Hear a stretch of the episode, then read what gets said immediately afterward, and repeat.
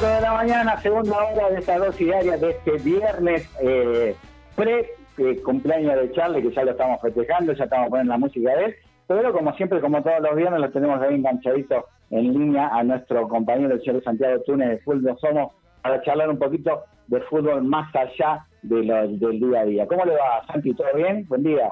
¿Cómo le va, Walter? Buen día, ¿todo bien? Todo bien. Yo para empezar, eh, antes de, la columna de todos los viernes, estoy leyendo el, el Olé y este fin de semana eh, juega el PSG, juega, juega contra el Marsella. Y en el Marsella, el, técnico es el amigo de Chile, Sampaoli. Sí. Eh, y, y, sale haciendo Sampaoli declaraciones, que Sampaoli después del Mundial de Rusia no tendría que hacer declaraciones ni en el anteojito, pero bueno, más allá de todo esto. Dice, tengo la fórmula para controlar a Messi y le va a dar un revólver a, los marcadores de los centrales, qué sé yo, algo así, no sé. No, sí, sí, la verdad, bueno, por un lado, sí, San Paoli debería debería haberse llamado a silencio. Es elogiable cómo ha reconstruido su carrera. Sí, sí, la verdad que sí. Por un lado eso, ¿no? Después del Mundial de Rusia, cómo ha reconstruido su carrera. Sí, la verdad que sí. Pero creo que en cuanto a sus declaraciones debería contenerse un poco, qué sé yo, ¿no? Eh, eh, ningún técnico creo que ha tenido la fórmula de que Messi debutó hasta hoy para poder frenarlo. Eh, Pero bueno, ¿qué va a decir? Tiene que vender algo como está acostumbrado hay una, una, una línea dentro de los directores técnicos argentinos que representantes San Paolo y BKCS y varios más que son grandes vendedores de humo. Esta semana BKCS también estuvo ahí en el eh. en, primeros planos por, por, su, por su pelea con el técnico ¿no? de, patronato que lo agarró del cobote. Eh, la verdad que, que sí, entre San Paolo y BKCS eh, son buenos técnicos, pero a veces tienen algunas actitudes que creo que sacan de quicio a cualquiera. Sí, por eso. Pero bueno, más, más allá de, todo esto. Santi, habíamos quedado la semana pasada eh, por un, tema de, estos muchachos, de estos jugadores de fútbol, que son los que están ahí en la cancha, los que realmente terminan de cerrar todo. Eh, que han, han llegado a jugar en la primera en equipos reconocidos o han sido reconocidos por su talento futbolísticamente, pero pero algún actitud o algún tema en la vida han terminado con un tema judicial y han terminado preso. Hablamos de Rizzo Patrón, que había salido de, Racing, que lo había tenido algún tema, eh, creo que fue un asesinato, me parece que estuvo ocho años preso. Sí, Walter, si, si te parece, arrancamos por ahí. Arranca, arranquemos eso, habíamos hablado nosotros como, ahí sí como, como una muestra, el Rizzo Patrón, que había está jugando en Berazategui, que el otro día hizo un gol, tiene 26 años todavía, y un montón de cosas más, pero hay que yo te pedí una lista de estos muchachos que han pasado por, por, por una unidad carcelaria, por ponerle un nombre bonito, a una cárcel, así que para que nos cuentes. Bueno, Walter, mira, arranquemos por, como decíamos, por Brian Rizzo Patrón. Eh, él jugaba en las inferiores de Racing, eh, ahí en el club lo tenían considerado como una de las grandes promesas, eh, se hablaba de que cuando cuando se consolidara en primera y lo vendieran, iba a ser el que económicamente eh, iba a salvar al club. Eh, imagínate, Walter, que eh, Rizzo Patrón llegó a jugar en el sub-17 de Argentina, eh, jugó con Mauro Icardi, del que se habló tanto esta semana, y, también con, con Nicolás Tagliafico. él llegó a debutar en la primera de Racing con solo 16 años y hasta el Manchester United preguntó en el club de ahí de Avellaneda cuánto, cuánto estaba cotizado su pase, porque bueno, era un delantero eh, que interesaba ahí en Inglaterra, pero bueno, digamos que su vida da, un vuelco por completo en septiembre del 2011.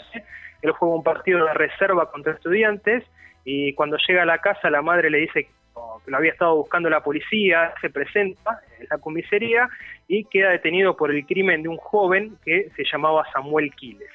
Eh, Rizzo Patrón siempre dijo que él nunca había estado en el lugar donde, donde se cometió el crimen, que él era inocente, pero eh, termina condenado a 11 años de prisión por el testimonio de su primo, que dijo, dijo que lo había visto en ese lugar y que, bueno, termina incriminándolo.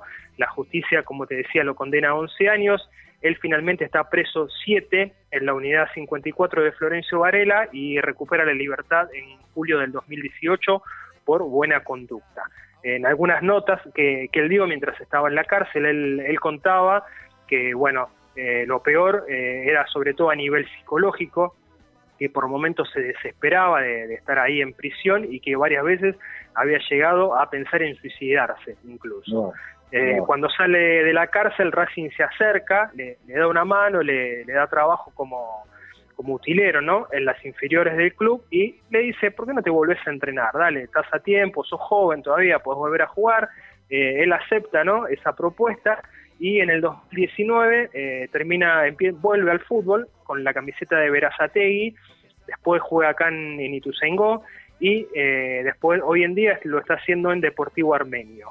Eh, un dato de color, Walter, eh, sobre Rizo Patrón, el primer gol que hace cuando, cuando regresa al fútbol en el 2019, lo hace con la camiseta de Verazategui y es un gol de chilena a General La Madrid. como hombre de ascenso creo que te acordás, ¿no? Como le dicen a La Madrid. El carcelero. El carcelero, exactamente. La, cancha está, la cancha está pegada a la cárcel de Devoto. E, exactamente, Walter. Así que eh, de esas paradojas del destino, el primer gol que hace eh, su patrón después de salir de la cárcel es justamente al carcelero. Mirá, qué increíble, qué increíble. Viste, bueno, hoy en día él, está jugando en Deportivo Armenio, así que bueno, logró reinsertarse no solo a nivel social, sino también en, eh, futbolísticamente, ahí en, los clubes de ascenso. Ya pasó por tres y digamos que bueno, todavía le quedan algunos años más de carrera. Sí, es muy joven, muy joven, olvídate, sí, claro. Bueno, Walter, eh, otro caso que calculo que por una cuestión generacional te vas a acordar mucho es el de Carlos Randazo. Eh, sí, Charlie Randazo, sí. exactamente, Charlie Randazo, jugador de Boca surgido a fines de los 70, que en, el 81 se hizo muy conocido porque es uno de los jugadores de Boca que pasa Argentino Junior cuando Maradona eh, cierra su, pase a Boca.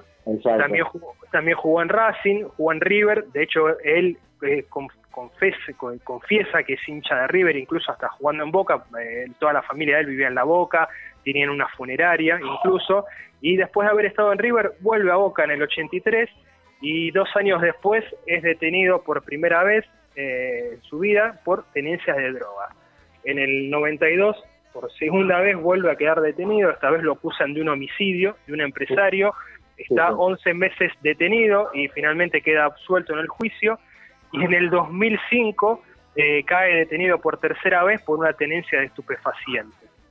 El, él de los tiempos que estuvo preso recuerda sobre todo lo que eran las visitas de Maradona y de Coppola, que era su representante, él fue muy, muy amigo de Maradona, incluso eh, el año pasado cuando muere Diego, él, él habla de cómo había compartido algunos momentos de su vida, sobre todo algunas noches largas, eh, daba detalles incluso, y si bien lo que comentaba Randazo, que Maradona se había recuperado ¿no? de su adicción a la droga, dice que lo que complicaba mucho era que mezclaba todo el tema de, pastillas, de tranquilizantes, de antidepresivo con el alcohol, y que eso, bueno, eso fue lo, que terminó de, complicar lo que fueron los últimos años de vida de Maradona. Y recuerda como a la cárcel como una fábrica de locos, donde mucha gente entra normal y termina muy mal. Así que bueno, eh, Randazo eh, también rehizo su vida, hoy está cerca de Cópola, vive ahí en, Villa Langostura, en, el sur argentino. Así que bueno, este es otro de los casos, ¿no? Eh, su modo al de Rizo Patrón. Y ahora vamos a hablar de otro caso un poco más reciente, que es el de Pablo Migliore, ah, el arquero de San Lorenzo, que ex arquero de San Lorenzo, que fue detenido en marzo del 2013, apenas termina de jugar un partido. Pues, entra la policía al vestuario, lo detiene ahí a Migliori y se lo lleva a preso del nuevo gasómetro. Eh, en ese momento lo acusaban de presunto encubrimiento agravado del número 2 de la barra de Boca en aquel momento, que era Maximiliano Mazaro, que estaba prófugo por un crimen, prófugo de la justicia, y Migliori está 40 días preso en el penal de Seiza. Mm. Eh, cuando sale empieza a dar algunas notas, ¿no? contando cómo, cómo habían sido ¿no? ese mes y monedas tras las rejas, y él cuenta, bueno, que varias veces tuvo que pelearse para hacerse respetar y que, bueno, en esas peleas, en algunos momentos era la trompada limpia y otro era con lo que tenía en la mano. Y él dice, ahí adentro sos vos, es tu vida y el otro. Dice, viste, así no... no hay, hay, alguna, alguna, ¿cómo se llama?, leyenda urbana que se la recuerdan varios que parece que, que, que, le pasó algo más en la cárcel a Emilio, que él no, él, él lo niega, que, fue violado, ¿no? Que para, para ser más, más, más claro, ¿no? Para no andar con vuelta. Y que él lo niega, que tuvo que pelearse por algún tema de esto, pero él lo niega abiertamente. Acá estuvo en Pilar cuando cuando hizo, ¿te La locura que quería ser boxeador y peleó contra un boxeador de acá que es muy amigo de Chile, que se llama Chiquito Zárate, eh, y que le ganó. Chiquito que no le gana a nadie, pero a Migliore le ganó, le, le faltó el invicto de cuatro peleas. Eh, pero y, se lo recordaron, la gente que estaba en el estadio en ese momento se lo recordó, ¿no? El, tema este carcelario. Eh, es que lo, lo, que suele pasar muchas veces es que el admitido, ¿no? Bueno, por, por barras bravas que estuvieron presos es que no no son bien vistos ellos en la cárcel. No no no no los quieren, la pasan muy mal, que bueno, que así como tienen mucho poder afuera, eh, en la tribuna o en la calle, por bueno, por el, tipo de, contactos ¿no? que, suelen tener, por lo violento que son, una vez que entran en la cárcel, como que su vida cambia por completa, ¿no? Eh, en, en, esas notas, sobre todo, eh, al que le apuntaba mucho era Matías Morla, eh, el abogado de Maradona, que también fue su abogado en, esa causa, que decía que Morla se, se paseaba por los medios hablando de él, de su causa, de cómo la estaba defendiendo, pero que bueno, que nada que ver y que recién pudo recuperar la libertad cuando, cuando cambió de abogado, cuando lo echó a Morla, que bueno, él dice que estuve a punto de, le dije te voy a arrancar la cabeza, si no me sacás de acá, si no me sacás de acá adentro, si te seguís paseando en el programa de Susana, de Moria, eh, así que bueno, él cuenta que contrata otro abogado y a los cinco días ya, ya pude recuperar la libertad y que bueno, adentro de la cárcel hasta juega algunos partidos en los que termina, termina jugando de nueve.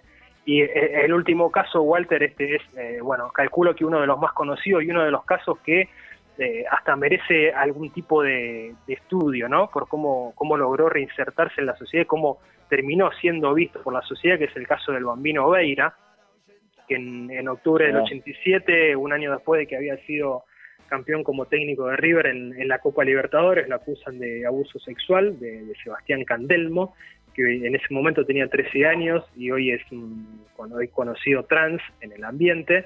Eh, en primera instancia, el bambino, la justicia lo, lo, encuentra culpable del delito de tentativa de violación y promoción de corrupción de un menor lo condenan a cuatro años de cárcel, pero bueno, el bambino apela la sentencia en la Cámara del Crimen, lo absuelven, eh, la Corte Suprema ordena dictar otro fallo y en el 91 finalmente lo sentencian a seis años de prisión por, bueno, por violación consumada, entiende la justicia.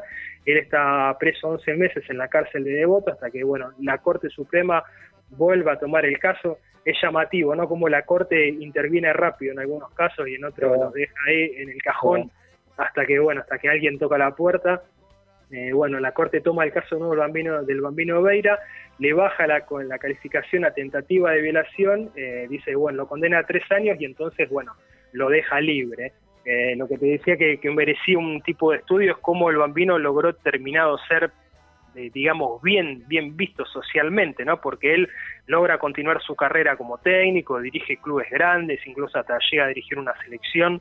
Eh, recuerdo el del caso de Bolivia, es un tipo de los medios, es un tipo de los medios que hoy en día no sé si eso pasaría por cómo eh, algunas algunos aspectos han cambiado. Eh, recuerdo, no sé si vos llegaste a ver la, la serie de Monzón, lo, que eran los diarios de esa época, los medios, como que, que no se ponía que Monzón había matado a la mujer, era eh, murió la mujer de Monzón, ¿viste? Sí, sí, sí, tal cual, tal cual. Eh, ¿Viste? Y, hoy en día yo creo que el caso, al menos mediáticamente, se, observaría de otra manera y lo mismo me parece con lo del bambino Beira. Yo creo que una persona que está acusada de violación hoy en día no continuaría en el mundo del fútbol, pero ni, ni, de, ni de casualidad, ¿viste? Lo, miraría, lo, lo miraría bien de lejos, incluso alguna vez eh, lo crucé por caminando ahí por Avenida Corrientes el Bambino y era pero todo, alrededor de él un mundo de gente pidiendo el autógrafo, ¿viste? Y la verdad como que un tipo que está acusado de violación de un menor no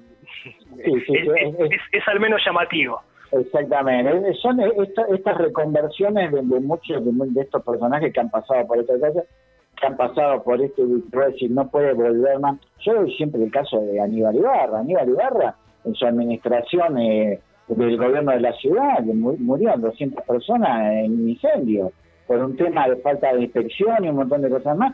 Sin embargo, el tipo, con el tiempo, eh, una, ahí la gente de la legislatura lo suspende, termina eh, siendo echado del gobierno ciudad y volvió y fue legislador de la ciudad. Sí, no, no, eso la carrera de Ibarra no, no, no, eh, era un tipo que en algún momento se habló hasta de presidencial, cayó en ese sentido pero más allá de esto, volvió a vivir del Estado y volvió a ser funcionario y, y, elegido con la gente como legislador de la de Buenos Aires. son esas cosas que no, no, no, no, se, no, se, no se explican. No, no, no, la verdad, la verdad que sí, son esas cosas que a nivel social cuesta, cuesta mucho entender. Eh, hoy en día ya, no dirige, ¿no? Pero, pero bueno, es, un caso de, estudio, como te decía. Exactamente, exactamente. Bueno, Santi, como siempre, absolutamente cumplido. Eh, vamos a hablar un poquito que vino, al final vino Infantino, ya lo habíamos hablado la semana pasada, pensábamos que venías con los tres puntos de Brasil, no, lo, no los trajo. Capaz que la semana que viene tenemos alguna sorpresa, o después que, que, sea la última fecha, creo que en noviembre es la última fecha de la, de la eliminatoria y después ya nos vamos hasta, febrero, ¿no? Sí, así es, Walter. Sí, sí, cortan en noviembre y después se retoma en febrero todo lo que es el, sistema de eliminatoria, ya con quedando pocas fechas ¿no? para, para definir la clasificación a Qatar. Así que bueno, eh, pero viene con esta idea eh, yo creo que el tipo debe tener algún, algún, alguna espalda con respecto al tema de, del dinero, ¿no? Con la idea del mundial cada dos años. Yo le hablaba el otro día con el Chile, es una locura porque cada dos años se, achica uno y medio con el tema de las eliminatorias, a menos que hagan un, sistema de eliminatorias más corto o que sea por otra cosa. Es, y, y después lo que yo y le decía al Chile, el argumento que utilizó cuando dijo, es el Super Bowl en Estados Unidos se juega una vez por año, ¿por qué no se puede jugar? Me parece que ahí se fue al pasto.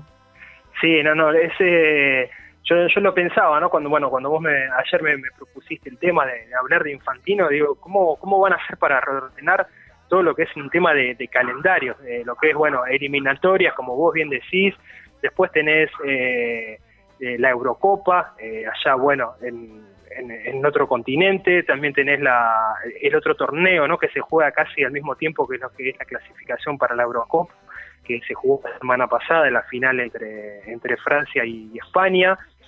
Eh, también tenés la Champions League, que la UEFA eh, claro. es con su caballito de batalla, su negocio marketinero, que la UEFA no lo va a, no va a querer decir, bueno, juguemos menos partidos de la Champions League eh, así hacemos un mundial cada dos años, ¿viste? Incluso eh, ayer mismo habló el presidente de la UEFA y le dijo que esta idea de hacer un mundial cada dos años que tiene Infantino es algo inaceptable y que, que bueno, que, baje un poco, que, que baje un poco el perfil con esa idea, que la verdad que no, que, que, no tiene que no tiene asidero, que va a tener consecuencias terribles para el fútbol, pero Infantino sigue adelante con, este proyecto y lo que se habla es que en diciembre eh, podría haber una cumbre mundial de las 211 asociaciones que integran la FIFA para, para votar ya directamente sobre este tema. Acá, acá en América Latina la Conmebol eh, dice, lo que se habla es que está en contra de esta idea también, que, que no lo apoya. Pero bueno, eh, vos sabés cómo son las votaciones de la FIFA, que muchas veces se han dado vuelta a un momento. Eh, Grondona ha llegado a dar vuelta una elección cuando Blatter estaba casi perdida y con Grondona en vida lo dio vuelta todo en, pocas horas ahí en algún hotel y bueno, y Blatter terminó siendo elegido presidente de nuevo, ¿viste? Así que eh, si el tipo tiene la idea, andás a ver cuáles son los apoyos que tienen, eh, también de, de, dónde logró recolectar, ¿no? Ya algún que otro dólar para ilusionarse y apoyar eh, económicamente este proyecto. Así que bueno, si me lo preguntás, a mí no me cierra por ninguna parte. Yo creo que se terminaría de perder ya lo que es la, magia de un mundial, ¿viste? Incluso llegar cada vez más cansados a los mundiales. El año que viene, por lo que leí, eh, la, eh, lo que es la actividad de clubes se va a parar 15 días antes del Mundial de Qatar, ni siquiera un mes antes. Ah, es una locura. Es una locura. Sí, visto, o sea que ya eh, están arruinándolo un poco el mundial, ¿viste? No solo desde lo futbolístico, sino también desde la parte marketinera, ¿viste? ¿Qué, te puede rendir un jugador si lo haces parar 15 días antes? Está bien. Claro. Eh, vienen de una pretemporada que generalmente se hacen en agosto, ¿viste? Viene con poca actividad, no es como pasa cuando los mundiales se hacen en junio y julio. Pero, pero es raro, la verdad que no es rara y te digo que es, en, algún punto casi que le doy la razón al presidente de la UEFA cuando dice que va a tener consecuencias terribles. Sí, además, como decís vos, el tema de la cansancio de jugadores, tan, tan poca preparación, eh, una juntada, un mundial en, es una juntada para jugar, qué sé yo, la, la, intercontinental de fin de año, eh, qué sé yo, no sé, es distinto, no, no, la verdad que no lo veo. Y también, eh, la, que para mí hoy por hoy es la, la, la reunión más fuerte, que son los europeos, Vos imaginate que tenés un montón de guita pues en sudamericanos, en, jugadores de todo, y vos vas a decir, no, bueno, no, que se lo lleve, que total después de venir, no, que va, va, va, va a traer un montón de consecuencias no buenas, pero ahí evidentemente está el, factor eh, verde, verdolada, como dice Chile, eh, y está empujando a este muchacho a hacer este tipo de cosas, pero bueno. Vamos, vamos a ver qué pasa, Santi. Incluso mismo, Walter, hasta hace una semana se hablaba de que los clubes de Inglaterra no querían ceder a los jugadores sudamericanos, ¿no? Para las eliminatorias, ¿viste? O sea, eh, ya también hay como una cuestión de poder que, eh, bueno, va a ser una lucha entre dos entre dos partes bastante fuerte. A ver quién, a ver quién, quién tiene más poder, ¿no? Por por, hablarlo bien de, alguna manera. Sí, sí, sí, sí. por, por, poner un, título elegante, tal cual. Claro, tal cual, por poner un título elegante, muy bien dicho. Así que veremos que se resuelve. Bueno, bueno, Santi, Santi como siempre, absolutamente cumplido. Y hablando, que estamos eh, hablando, siempre hay dentro de, lo que es el mundo futbolístico, desde hace un tiempo a esta parte, eh, siempre se habla del representante, ¿no? Del representante o se lo demoniza o se lo, o se lo angeliza y hablamos de Chister Piller de la época de Diego, después, bueno, de Coppola, y, y los últimos tiempos, al que demonizamos y traemos y llevamos, y que siempre cuando hay la compra en un club, es el amigo Bragarnis, que es de Defensa y Justicia, ahora dice que está Ferro, eh, está acá, está, no. Vamos a hablar un poquito la semana que viene, que te parece de esos representantes y de algún histórico, de algunos que nos acordemos ya que apareció manejando.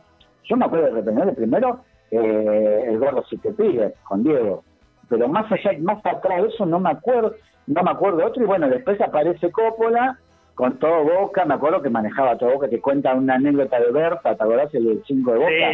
Que se le aparece en el banco con un bolso, que en el bolso tenía dólares, oro, eh, no, no, no, era increíble, dice que no sabía el tipo con la guita que comprar. Eh, entonces va y se la deja a Coppola y dice, invertime esto, y Coppola ha salvado a un montón de gente, más allá de un montón de cosas. Pero bueno, de esos, de esos, eh, esos representantes eh, eh, que para los jugadores, y vos lo ves ahora en un montón de pibes, muchas veces los como que los aceleran, y a veces hay un montón de ejemplos que han acelerado a pibes que terminan finalmente en la nada, o que algunos que realmente cuidan a estos chicos y que realmente van para adelante. Vamos a hablar de la figura del representante. ¿Qué te parece la semana que viene? Dale, Walter, sí, sí, me, encantó, me encantó, la verdad. Eh, el primer nombre así que se me viene a la cabeza, no más allá de lo que decías vos, de lo más conocido, de Sister Piller, de Maradona, hoy en día de Bragarnik, es el de Setimio Aloisio. Oh, sí, representante de de Canilla, Claudio, me acuerdo que decía cuando, hablaba por los medios en los 90, otro era más tarde, que es el pero y Coppola fue el como que es el, el símbolo, al menos del representante de Argentina, que llegó a manejar todo el plantel de Boca. Eh, él dice que llegó a manejar arriba de 100 jugadores en un momento hasta que, que se le apareció con la condición de, eh, vos sos mi representante, tenés que dejar todo el negocio que tenés, te dedicas exclusivamente para mí, ¿viste?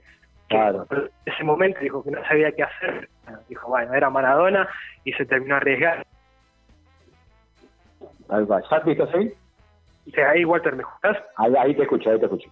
La, la, carrera de Coppola arrancando como empleado de un banco, es, todo, una, todo un camino de vida, pero más allá de algunas Coppola apreciable, es, es, de película la vida. Exactamente, exactamente, exactamente. Eh, Santi, las redes sociales, contame.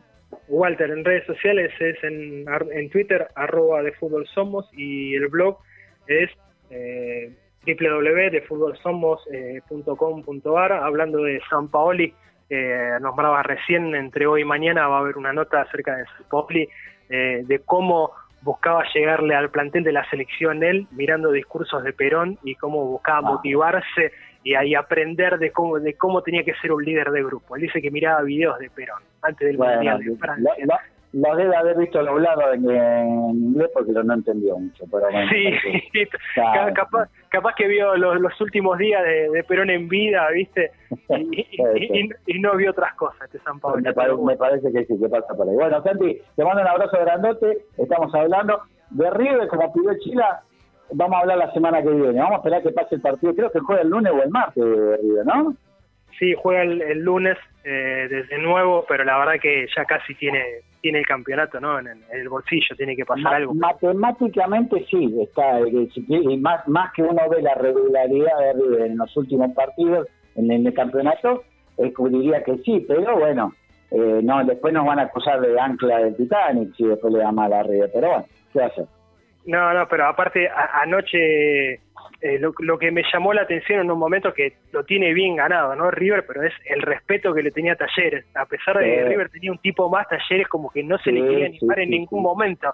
Y creo que lo, lo, que pasa hoy en día con, con la mayoría de los equipos que le juegan a River es, el que le tienen, el respeto, ¿viste? Yo, el, equipo que se le animó como Atlético Mineiro, listo, eh, estaba, le, lo, saca de partido, le gana, pero equipo que lo mira con respeto ya es como que ya está, ya entró perdiendo. Tal cual, tal cual, tal cual. Santi, eh, te mando un abrazo grandote, un saludo a la gente de Teyengo, ahí que parece que va a la final con Doxu. Eh, acá, hoy, esta mañana le contaba a, a Chile, acá casi un clásico te diría, y Teyengo con Pilar, porque hay, una buena razón. Hay un, hay un referente que ahí que junta y Ituzaingó con Pilar, pero bueno, vamos a dejarlo ahí, vamos, vamos a verlo la semana que viene. Te mando un abrazo grande, Santi. Hablamos, Walter, un abrazo para vos también. Chao, chao. Eh, Santiago Túnez de Fútbol Somos ha pasado como todos los viernes por acá, por las dos y Chila, vamos con más música de Charlie, dale.